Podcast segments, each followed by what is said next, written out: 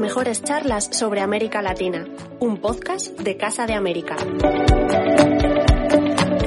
Bienvenidos a este foro de la herencia hispana. Estamos aquí en, Casa América y un año más eh, organizamos este, este evento. Ya llevamos seis años eh, eh, trabajando en la organización de este foro de la herencia hispana que organizamos desde Casa América y de Hispanic Council y lo hacemos dentro del mes de la herencia hispana, esta celebración que desde hace más de 50 años tiene lugar en, Estados Unidos para, para honrar, para, para recordar, eh, pues la aportación que, los hispanos tienen a, la cultura y a la sociedad de, Estados Unidos. Y, bueno, eh, cada, año tenemos una cita durante, durante este mes, entre el 15 de septiembre y el 15 de octubre, y este año hemos querido analizar dentro de este, dentro, dentro de este acto pues un, un fenómeno muy interesante que, muy conectado con la, con la realidad de las próximas elecciones presidenciales en Estados Unidos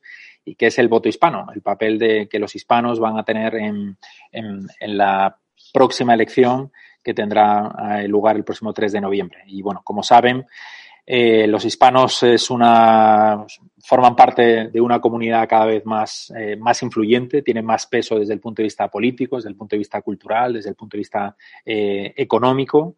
Eh, los hispanos que tienen derecho a voto en, las próximas elecciones se estima que es en torno a un 13% de los ciudadanos con derecho a voto, es decir, unos 32 millones. Es el grupo minoritario más grande entre los votantes con derecho a voto de cara, de, cara a esta elección. Y por, tanto, bueno, pues yo creo que es, merece la pena dedicar unos minutos a, conocer, a profundizar en qué puede pasar y qué ha pasado, cuáles son las tendencias eh, más habituales desde el punto de vista electoral, eh, desde el, eh, aplicado al ámbito de los, de los hispanos. Y para ello, pues tenemos una, un panel, yo creo que de lujo, que lo tenemos distribuido por diferentes puntos de Estados Unidos. Yo estoy aquí en Madrid, en este magnífico sitio en, Casa América, y tenemos a nuestros invitados en Washington, los tenemos en, Austin y lo tenemos en, los tenemos en, en, Los Ángeles. Vamos a empezar presentando al profesor Roberto Izurrieta, eh, profesor de la George Washington University. Y, y bueno, eh, Roberto, yo tengo la suerte de conocerle desde hace muchísimos años, eh, de haber aprendido mucho de él. Y Roberto es toda una referencia pues, en todos los países de habla hispana eh, en campañas electorales, es analista político en, CNN, ha asesorado a muchos líderes, presidentes, candidatos de primer nivel por, por toda la región y también en, en, Europa y también en España. Y es un gran amigo de, de, de España y, y, bueno, pues estamos encantados de que Roberto nos acompañe en este foro de la herencia hispana. Muchas gracias, Daniel. Muy bien. Eh, a Los Ángeles nos vamos y allí tenemos a César Martínez Gomariz, también buen amigo, eh, al que bueno, tengo la suerte de conocer desde hace muchos años. Eh, y bueno, César también, la verdad que es uno de los eh, consultores eh, políticos de referencia eh, a la hora de hablar de voto hispano. Yo creo que hay muy poquitos consultores que puedan lucir el, la extensa trayectoria que, César tiene. Ha estado involucrado, pues yo diría que en las últimas seis elecciones presidenciales y siempre trabajando con candidatos a la hora de captar el voto hispano. Pues desde el año eh, desde el año 2000 hasta esta campaña en la que ahora también nos contará un poco el trabajo que está, que está haciendo, pues ha tenido la oportunidad de trabajar directamente con candidatos como eh, George W. Bush, eh, como John McCain, como eh, Mitt Romney, como Jeb Bush y bueno, y ahora está trabajando en un proyecto muy interesante que se llama The Lincoln Project, que, bueno, luego nos vas a contar, César, eh, algunas cosas más y estoy especialmente contento de que estés en este evento. Muchas gracias, Daniel. Siempre un gusto y regresar a Casa de las Américas. Me tocó estar hace siete años exactamente y siempre estar de visita en Madrid, aunque sea de esta forma, es un gusto. Muy bien. Y por último, eh, nos vamos a Austin, Texas, a otro buen amigo, eh, otro buen amigo de, de, de España, Octavio Hinojosa. Octavio, eh, bueno, el director, fundador de Plus Ultra Strategies, es miembro del Consejo Asesor de, Hispanic Council también, como, eh, eh, como César. Y eh, bueno, Octavio, la verdad es que mm, tiene una, una, carrera muy extensa en el ámbito de la sociedad civil, en el ámbito del tercer sector, de los think tanks, de las ONGs y conoce muy bien, bueno, pues eh, eh, desde ese punto de vista, pues la movilización y la participación política de los, de los hispanos. Y como digo, es un buen amigo también de, España y muchas gracias también, Octavio, por, por acompañarnos. Y bueno, una vez hechas las, las presentaciones de, cuatro amigos que, comparten también su, pues, su pasión pues, por la política de Estados Unidos, por la cultura hispana, pues quería lanzaros una primera pregunta eh, general de, bueno, pues, ¿qué peso pensáis, qué influencia pensáis que los hispanos van a tener en esta, en esta elección del eh, presidencial de 2020? Si queremos, eh, César, si quieres empezar tú. Ah, bueno, muchas gracias. Yo siempre, como lo digo, eh, somos el 50% del crecimiento poblacional de este país, como lo mencionaste, la minoría más grande, y que tenemos los números también te dan una gran responsabilidad. Eh, y en este caso tenemos la responsabilidad en, yo diría ahorita, dos estados claves, en la Florida y en Arizona, y ahora Texas, que parece ser que se va a poner en juego. Un poco para poner en contexto a los que nos están viendo, Básicamente los hispanos somos muy diversos, de los cuales, digamos, casi el 60% es de origen mexicano, lo tenemos puertorriqueños, tenemos cubanos, tenemos, por supuesto, los puertorriqueños son ciudadanos americanos, no pueden votar en la isla, pero todos pueden votar eh, ya cuando están aquí en los Estados Unidos. Entonces, esta diversidad siempre nos ha hecho como un voto muy atractivo, porque no votamos generalmente eh, como bloque, digamos, el voto afroamericano ya vota 92, 96% eh, por el Partido Demócrata. El latino tiene eh, variaciones dependiendo de los estados, entonces yo creo que va a ser clave en esta elección, sobre todo en la Florida, donde tenemos un voto cubanoamericano que por lo general va a votar republicano, pero tenemos un voto puertorriqueño que no se les olvida que el presidente Trump había pensado vender la isla, o cuando estuvo el huracán María, eh, se puso a lanzar papel toalla, entonces hay alguna cuestión ahí que puede balancear el voto de la Florida y el voto venezolano-americano que se han hecho ciudadanos en los últimos 10, 12 años, que ese es un voto bastante peleado porque muchos de ellos están esperando que Donald Trump arregle la situación en Venezuela, cosa que pues no va a suceder porque básicamente fue un photo opportunity que hizo durante el State of the Union para algunas de estas cosas. Entonces, fascinante. Luego, el estado de Arizona, donde es más un voto mexicano, que está colinda con el estado de Sonora, son otros issues. Ahí va a, haber, una forma distinta de llamarles, pero el estado de Texas, a partir de ayer, hoy esta semana, empieza a ponerse en juego. Ahí ya lo platicaré. Octavio, no le quiero quitar la oportunidad de platicar en amplitud de eso, pero es fascinante porque si Texas lo deciden los latinos y Texas lo gana el Partido Demócrata, no sé cuándo puede volver a ganar el Partido Republicano una elección presidencial. Octavio, ¿cómo ves tú las cosas por Texas? Hasta cómo, cómo veis eh, cómo ves la movilización de, los hispanos? Muy muchas gracias, Daniel. Yo coincido con, uh, con César con sus observaciones del estado de Texas. El estado de Texas es el segundo estado más poblado del país. Tiene una población de 30, de, de casi 25 millones de personas. Ah, y tiene un, el segundo número de votos electorales importantes en, en, estas elecciones, que son 38 votos electorales. Sabemos que cada estado se asigna un número de votos electorales dependiendo de su población y, y toma en cuenta el número de senadores y los números de congresistas uh, en la Cámara Baja. Y como bien lo señala César, eh, Texas está, en mi opinión, ya está en juego. Eh, la campaña de Biden ya está invirtiendo uh, dinero en en los spots de, de los, de, las cadenas de televisión más importantes aquí en el estado. y, y, un proyecto eh, que en, en, lo cual está trabajando César, el Lincoln Project, ha anunciado que va a invertir un millón de dólares en, en estas próximas semanas. Lo que es interesante en el estado de Texas es eh, el hispano suele no participar en las elecciones. Eh, es un estado muy interesante que tiene una participación electoral muy baja en comparación a otros estados. Y aquí el clave para, para el, eh, ambos uh, campañas es ganar el voto hispano para ganar el estado. Y para ganar el voto hispano se tiene que aumentar la participación electoral de los hispanos más allá del 45% de los total, del total que son elegibles para votar. Es decir, en los últimos años eh, presidenciales, en el caso de 2012 con el, candidato Romney por parte de los republicanos, él solo consiguió un 38% de participación de los hispanos en, ah, en esa elección. En el 2016 aumentó ligeramente al 40%. Esta vez es clave para los demócratas motivar, inspirar a los hispanos a salir a las urnas y llegar y superar el número del 45% para tener la esperanza de convertir este estado en un estado clave para los demócratas. Ahora, hay que enfocarnos también en el estado de Florida. En mi opinión, yo, yo creo que son dos estados claves, la Florida y Texas.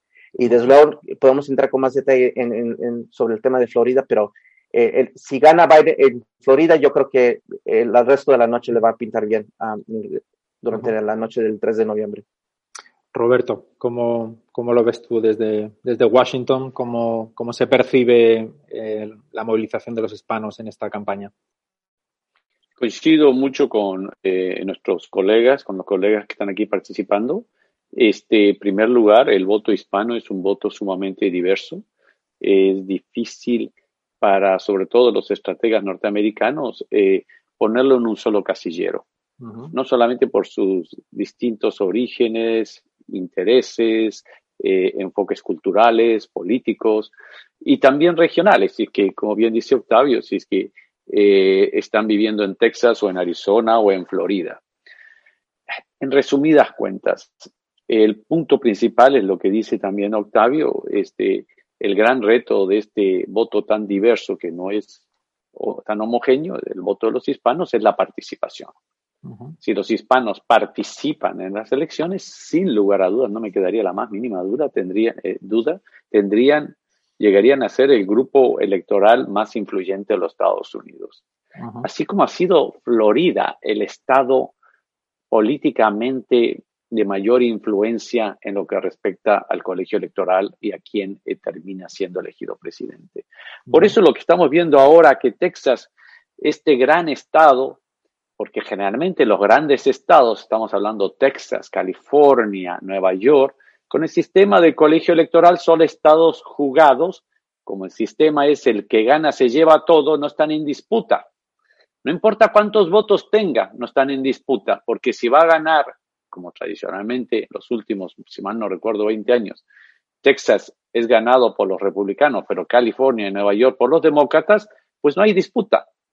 Si es que tú mejoras tu situación en California, siendo republicano, inviertes 200 millones de dólares, igual van a ganar. Has perdido 200 millones de dólares en la campaña, mismo en Nueva York, pero ahora el que Texas se pueda volver un estado en disputa es sumamente importante, no solamente para el voto hispano, sino para la ecuación política de los Estados Unidos. A mí me parecería muy interesante que de aquí en adelante estemos más pendientes en las siguientes elecciones de cómo va a votar Texas que Florida. Y creo que es muy importante para los hispanos si eso llega a suceder, porque en Texas los hispanos tienden a ser un poco más homogéneos dentro del origen de, los, de sus países, eh, y de ciertos comportamientos electorales. Florida, como, como bien decía César, eh, que ha trabajado muchos años en Florida, César, eh, Florida es de un nivel de diversidad que es muy difícil trabajarlo. Y ahora si le sumamos la variable de, de, Venezuela, de Chávez, de Maduro, que ya no es la variable de Fidel Castro, que era la que dominaba antes. Por eso vimos ahora, hace pocos días, que Biden al ir a Florida tiene que tomar una posición y tomó una posición muy firme que no la tomó Sanders en la campaña interna, es Nicolás Maduro es un dictador.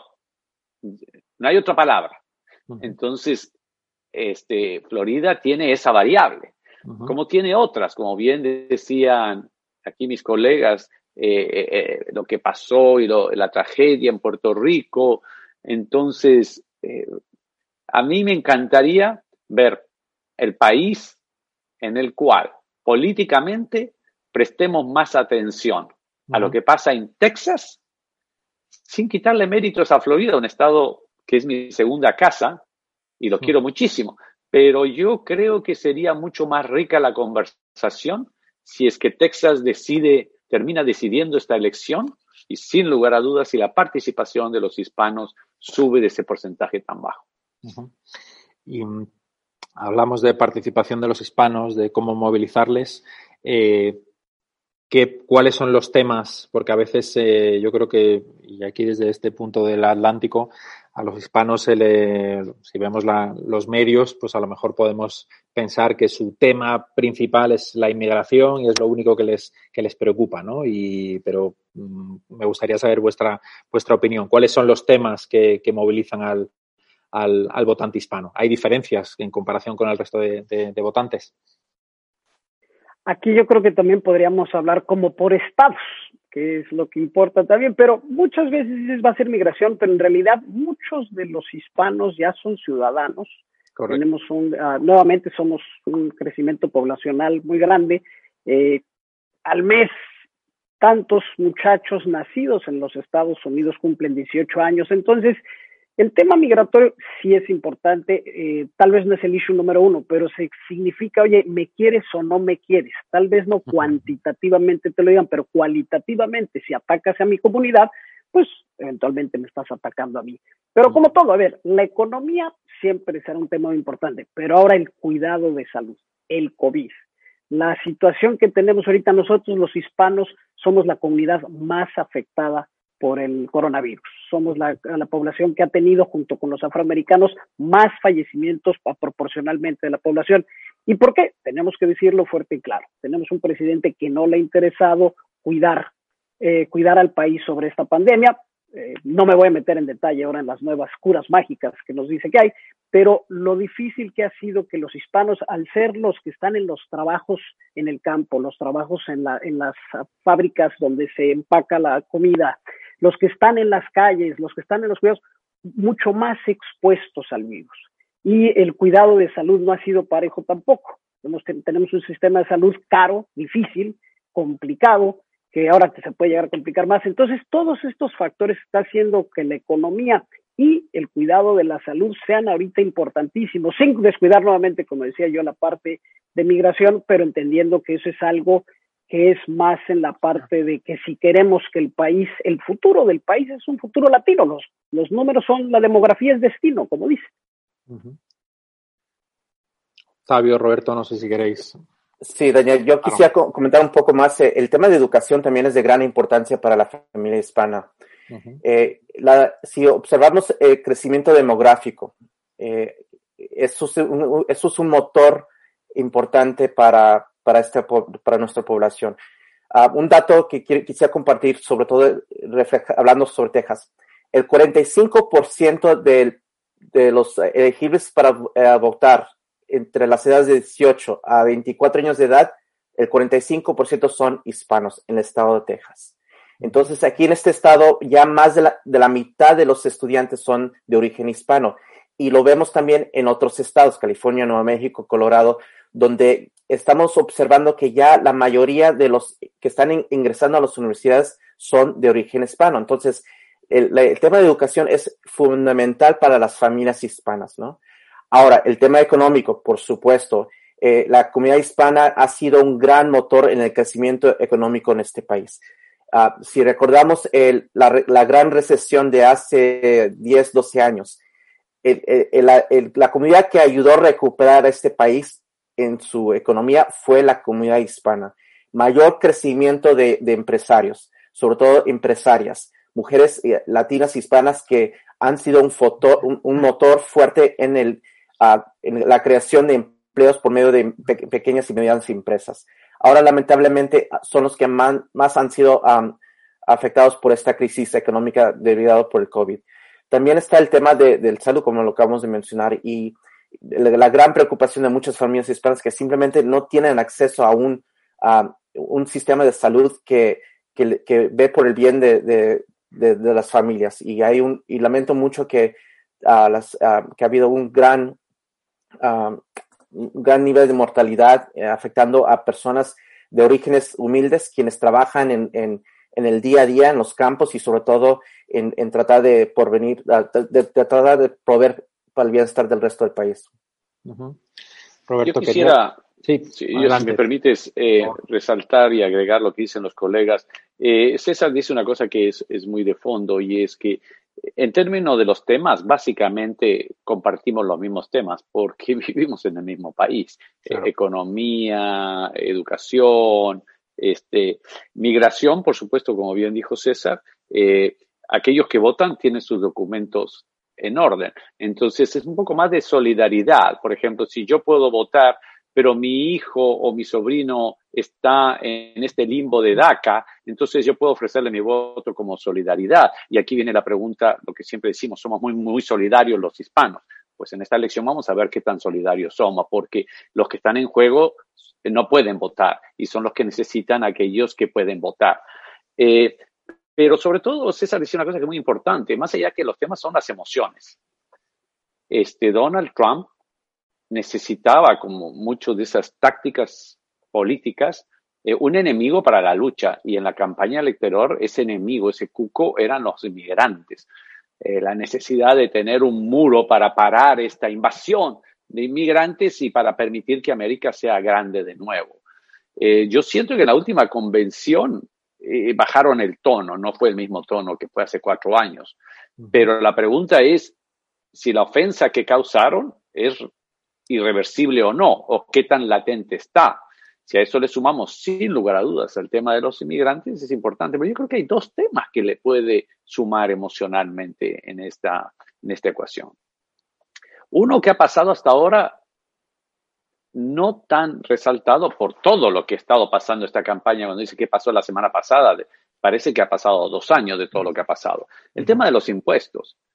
Yo no creo que una persona rica pueda decir, conseguir dos cosas al mismo tiempo, un candidato rico. Yo soy el más rico y el que no paga impuestos. No, un buen candidato empresario dice, yo soy un hombre que contribuye pagando a mis empleados, mi responsabilidad con la comunidad y mi responsabilidad con el Estado. No te la puedes sacar solamente con una de las tres patas.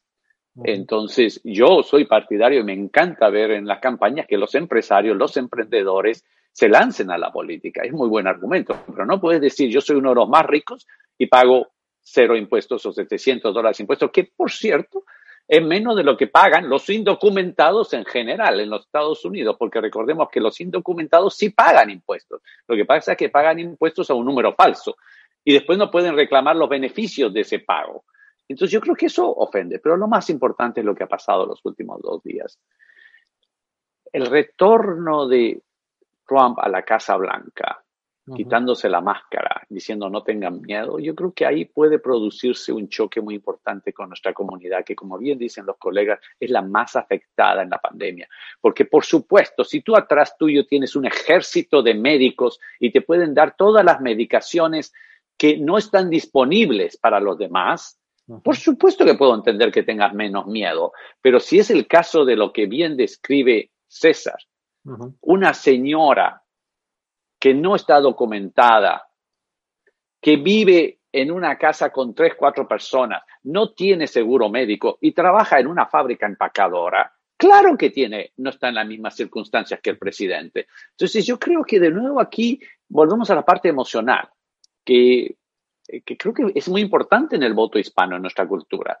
No puedes ofender a tu cultura, no puedes ofender a tu gente, no puedes decirle yo te doy esto, este, este dinero, pero te ofendo. No, somos distintos un poco en eso. O sea, no me ofendas. Y yo sí creo que la ofensa que se está produciendo en este caso, en esta elección, es de otros matices, pero no deja de ser una ofensa. El resultado electoral lo dirá. Muy bien.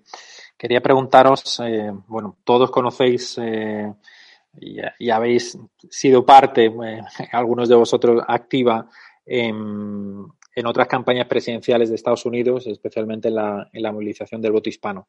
Quería preguntaros, em, Hillary Clinton sacó menos apoyo de voto hispano que, que Obama, pero lo que quería preguntaros es, ¿Qué otros líderes, qué otros candidatos en los últimos años pensáis que han tenido una, bueno, pues, eh, una conexión? Hablábamos de la, de la importancia de, las emociones, ¿no? Eh, ¿Qué candidatos, qué líderes pasados pensáis que han, manejado mejor o han sido más conscientes de la importancia de, del voto hispano. Y luego volveremos a esta campaña del 20 para ver cómo lo están haciendo tanto el, republicano como, como, el demócrata. César, si quieres. Si me, puedo sí, si me puedo regresar un poco en el tiempo, eh, yo creo que podemos voltear a ver un Ronald Reagan, que fue inclusive el que tuvo una amnistía en los ochentas para la comunidad hispana y él fue gobernador de California. Aquí en California entendía bien, básicamente teniendo como vecino a México y entendiendo una población hispana tan grande, entendía la importancia de los hispanos. Eh, George H.W. Bush fue el que hizo el Tratado de Libre Comercio con México, que luego el presidente Trump dice que lo hizo él, pero básicamente nada más le cambió el nombre y dos, tres cositas. Eh, pero a, lo que voy, luego tuvimos, por ejemplo, por supuesto, Bill Clinton tuvo una buena relación, que fue el que ratificó el Tratado de Libre Comercio. el presidente George W. Bush 44% de voto latino, ex gobernador de Texas, eh, con familia latina, eh, recordemos si hablaremos de Checo, o sea, sí mucha conexión y Barack Obama entendió, siendo que él en realidad no tenía una conexión anterior con la comunidad hispana, entendió la importancia de la comunidad hispana, hizo el Dream Act, entonces de alguna manera eh, eh, todos los presidentes iban entendiendo la gran importancia de nuestra comunidad hasta que llegó Trump y nos quiere regresar a los 50, básicamente. O sea, es como si la historia se fuera para atrás. Al contrario, deberíamos haber ido teniendo avance.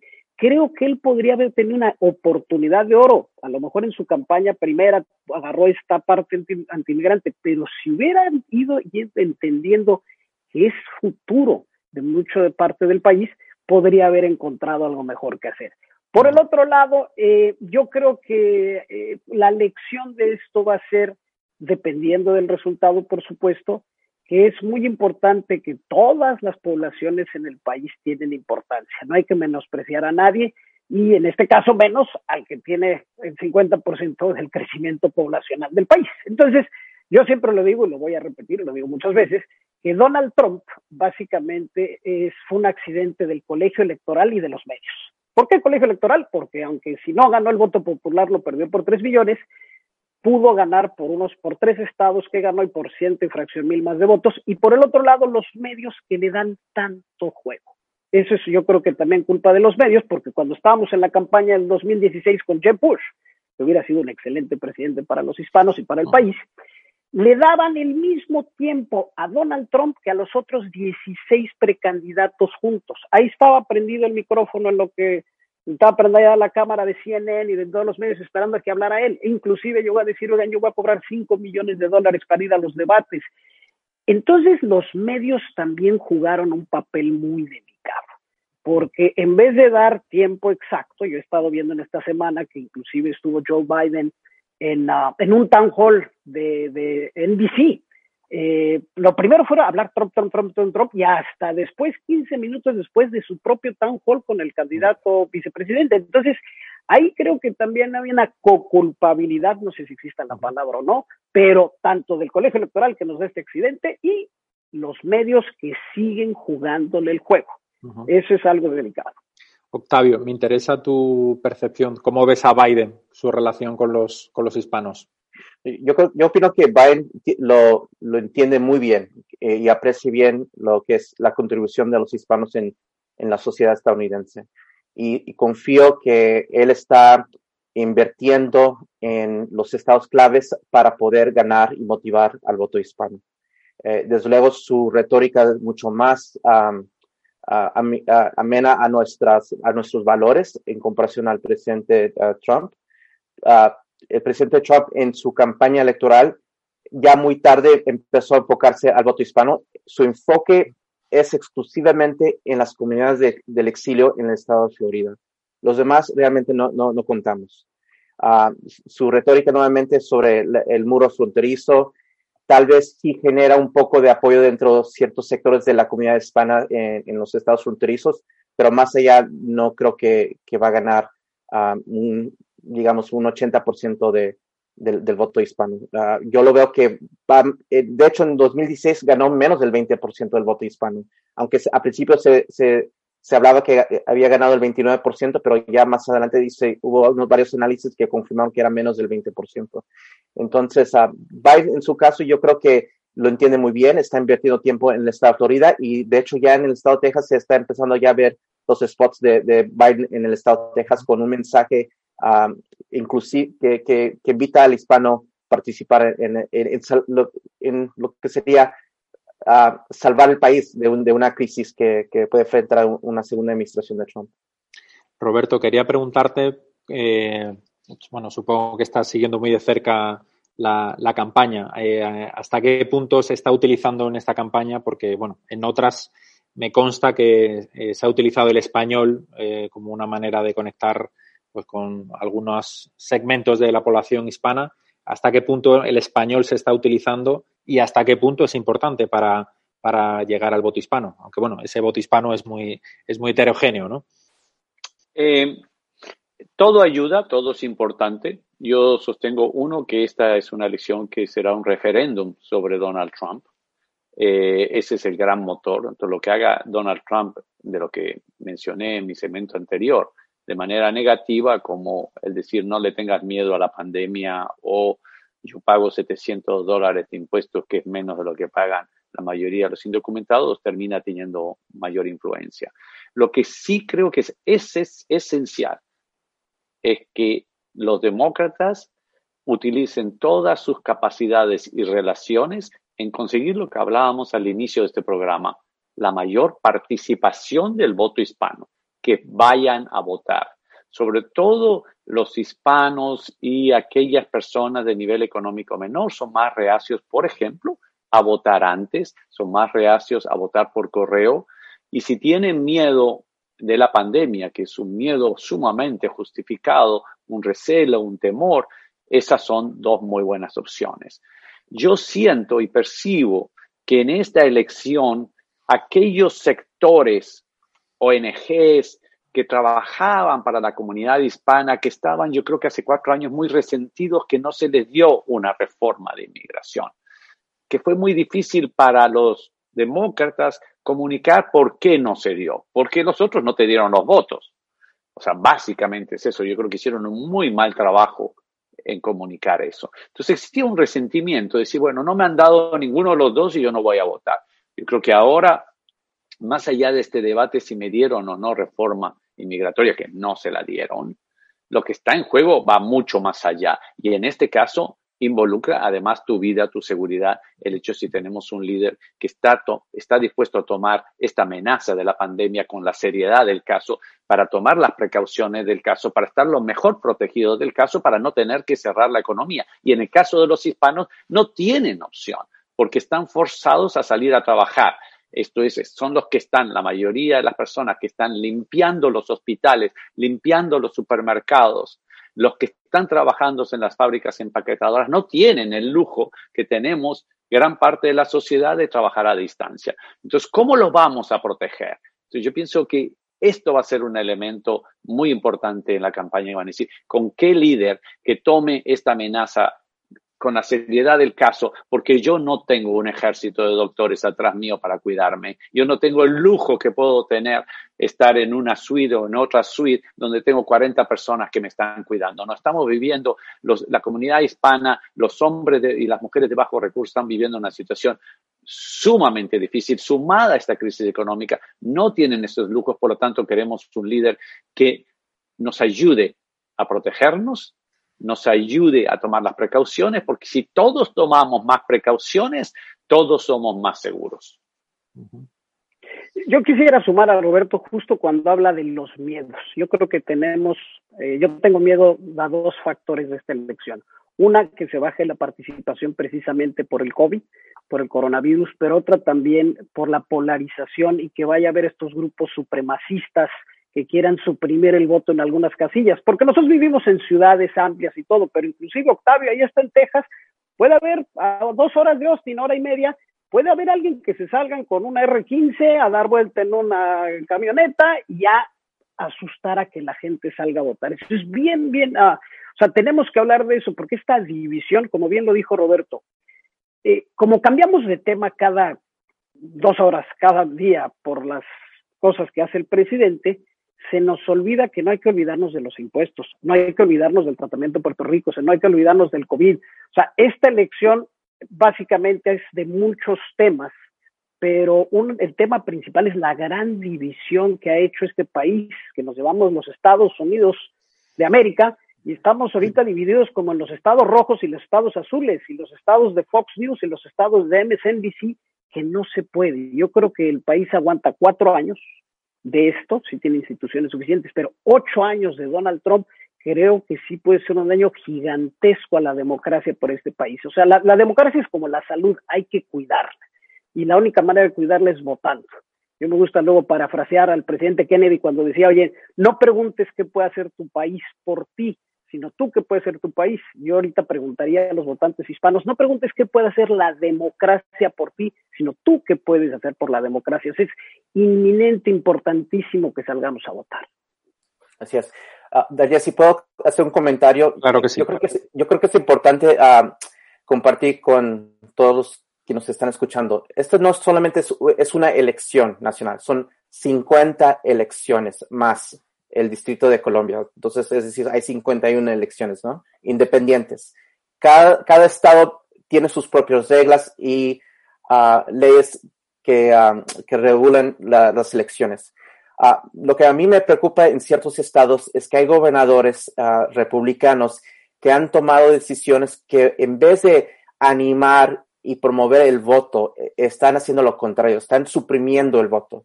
Aquí en Texas esta semana o el, el, viernes se dio a conocer el, gobernador Abbott que ha decidido eh, eh, eliminar los uh, lugares donde el votante podría de, dejar su, uh, su, boleta antes de, del 3 de noviembre, a, a, solo un lugar por condado. Es decir, en vez de, de dar la oportunidad de llevar su, su, boleta a un lugar seguro y, y, tener varias opciones, ahora ha decidido que en cada condado solo hay, va a haber un lugar.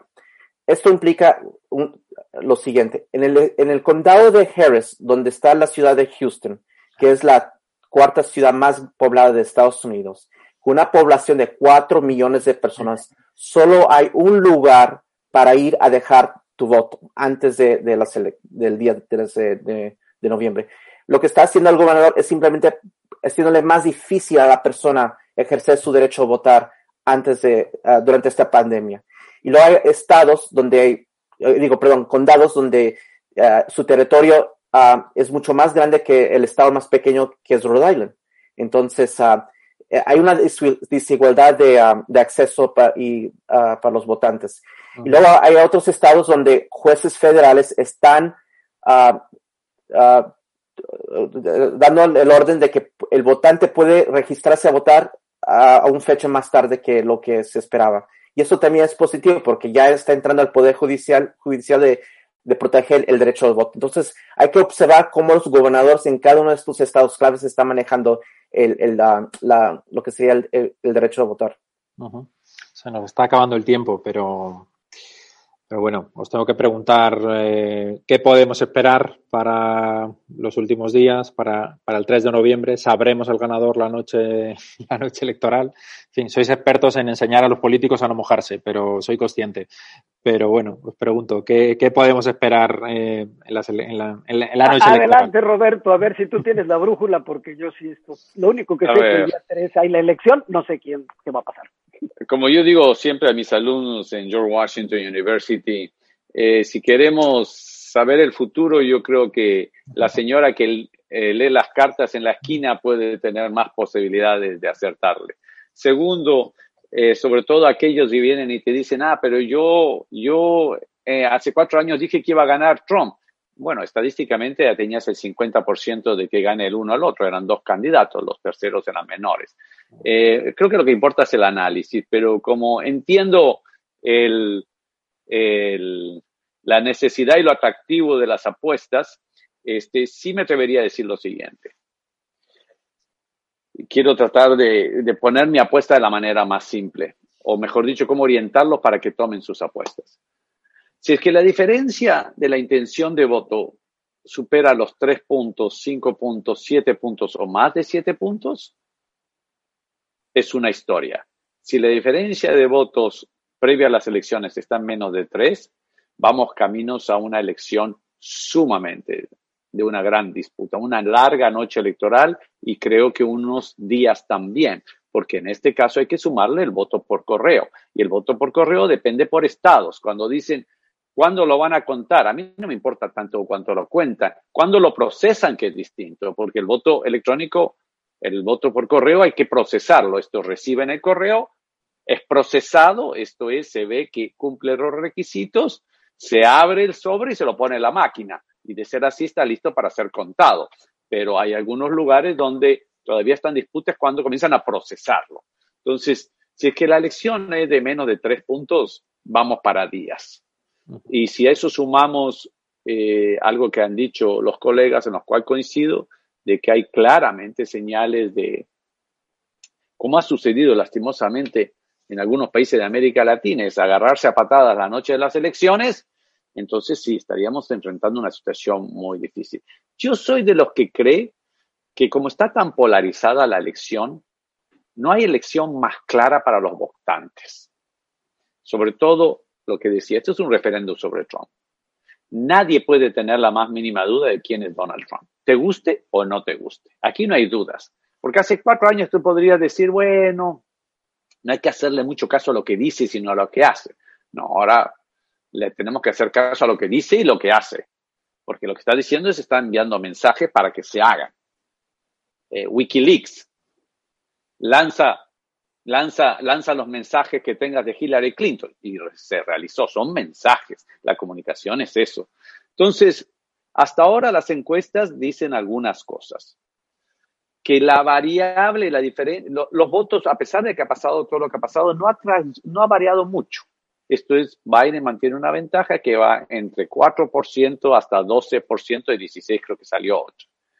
Yo creo que vamos a una elección que va, puede ser más clara de lo que esperábamos. Y si de eso sumamos el análisis que hizo aquí nuestro colega Octavio al inicio del programa, donde Texas puede terminar siendo un jugador, y también lo dijo César, pues el juego, si es que Texas llegara a pronunciarse por Biden, ya no hay nada más que discutir. No vamos a esperar a Florida. Florida puede, demorarse, igual que en la elección de Bush al Gore tres semanas, no importa, que decida lo que sea, pero la elección está jugada. Entonces, yo más bien soy de los que cree que si bien es cierto las posibilidades de que la noche se, se extienda algunos días, que es todavía muy probable, yo lo que sostengo es que si la diferencia en las encuestas supera los 5%, yo creo que lo, lo sabremos más rápido de lo que tememos. Muy bien. Pues eh, no sé si Octavio. Nadie más quiere hacer apuestas. no, no, yo no, sí, yo, ya, pero quiero ser el último en decir la apuesta. Don Octavio, por favor. Sí, por, ok, gracias César. Lo que se está observando ahora, hay estados que ya están uh, participando, ya el proceso electoral ya empezó. Aquí en Texas empieza el, el lunes cuando uno puede ya, empezar a, ya las urnas a, a, votar. Lo que sí se está observando es que hay un gran aumento en participación en comparación de hace cuatro años. En el estado de Florida se ve hasta ahora que hay, um, si, no me equivoco, digamos, por cada tres demócratas, uh, votos demócratas, hay dos uh, republicanos. Y hay otro que aún no se sabe si, eh, por quién están votando. Entonces, la participación de, los demócratas en este momento hay más entusiasmo que los republicanos. Y lo también es importante, hay que observar, hay muchísimos republicanos, ex republicanos conservadores que se han ido a la banda de Biden por, por sus propios uh, motivos. Entonces, eso también yo veo que va a afectar muchísimo el, uh, al final, el, eh, la participación a favor de, de, de, Trump. Y yo lo veo más a, a favor de Biden estos, uh, los resultados de estas elecciones, pero también coincido con, con lo que dice Roberto. Aquí es, lo que es clave es la participación y la motivación de, del ciudadano. Uh -huh. César, ya como dijeron las apuestas, eh, mira, a mí me tocó como que es un déjà vu. A mí me tocó estar en el 2000, precisamente donde vive Octavio, en Austin, porque ahí estaban los headquarters de, del gobernador Bush, estamos en la contienda, en esa noche electoral que duró seis semanas, eh, que nos fuimos a dormir sin saber quién ganaba la Florida, que fue una noche que pues, se extendió, Florida se definió por 537 votos únicamente, de los cuales 2.000 votos latinos más tuvo George Bush que Al Gore, y lo terminó decidiendo la Suprema Corte. Puede ser que vayamos a un déjà vu de eso mismo, pero hace 20 años el país estaba mucho más unido, teníamos dos candidatos que sí contendían entre ellos, pero ambos entendían que éramos un país unido de gente. Ahorita tenemos el problema que uno de los contendientes dijo que no quiere aceptar el resultado. Eso es lo peligroso. No creo que el estrés de una elección donde va a estar decidiéndose de forma legal y todo durante seis semanas, no me puedo imaginar ese escenario. Eh, yo quisiera coincidir con Roberto, ojalá que haya una participación muy alta, y por lo general cuando hay participaciones muy altas quieren decir que el incumbent no gana, sino que más bien quieren que cambie. Eh, apostando que haya mucha gente, porque si no hay un resultado amplio, fuerte, tenemos el que está en la, oficina oval, el que tiene la, el poder ejecutivo, el que el, comandante en jefe de las Fuerzas Armadas diciendo la elección no es válida. Eso es muy peligroso para la democracia. Entonces esperemos que salga la gente a votar. Eh, yo pienso hacerlo lo más temprano posible. Pobre Octavio va a tener que hacer colas de horas para poder depositar un ballot que normalmente ibas a cualquier casilla a entregarlo. Entonces, eh, sí estamos ahorita ante una un problema de gente que no quiere realizar un proceso democrático per se, sino hacer toda clase de jugarretas, vale la pena decirlos, para desmotivar al voto, para, para inhibirlo. Y eso es muy peligroso. ¿eh? Entonces, la única manera de que esto vaya a suceder bien es que salga mucha gente a votar. Yo creo que esta vez sí la gente va a votar no por Trump, es decir, se va. Eh, yo creo que en esta vez guardaremos esta grabación, la veremos el día 4 de noviembre o 4 de enero, dependiendo de cómo se defina esto, pero yo tengo, tengo un voto de confianza por el país puede corregir ese error que cometimos hace cuatro años y regresar a este proceso democrático y ya cada quien de su lado podrá discutir dentro de dos o cuatro años qué candidato, qué partido es mejor, pero hoy por hoy lo mejor para la democracia, para este país y para el mundo es que digamos no a Trump. Muy bien, pues ha quedado claro. Muchas gracias, don César. Eh, Roberto, Octavio, ha sido un placer contar con, vosotros y, vamos a seguir, por supuesto, invitándoos a más eventos pues de, que aquí desde Casa América y de Hispanic Council vamos a seguir organizando y, por supuesto, seguiremos con mucha atención lo que pase en las elecciones. Gracias a todos, gracias a todos los espectadores que nos están viendo desde las redes sociales y un saludo desde Casa América. Muchas gracias. Muchas gracias, Daniel. Muchas gracias, colegas. Saludos.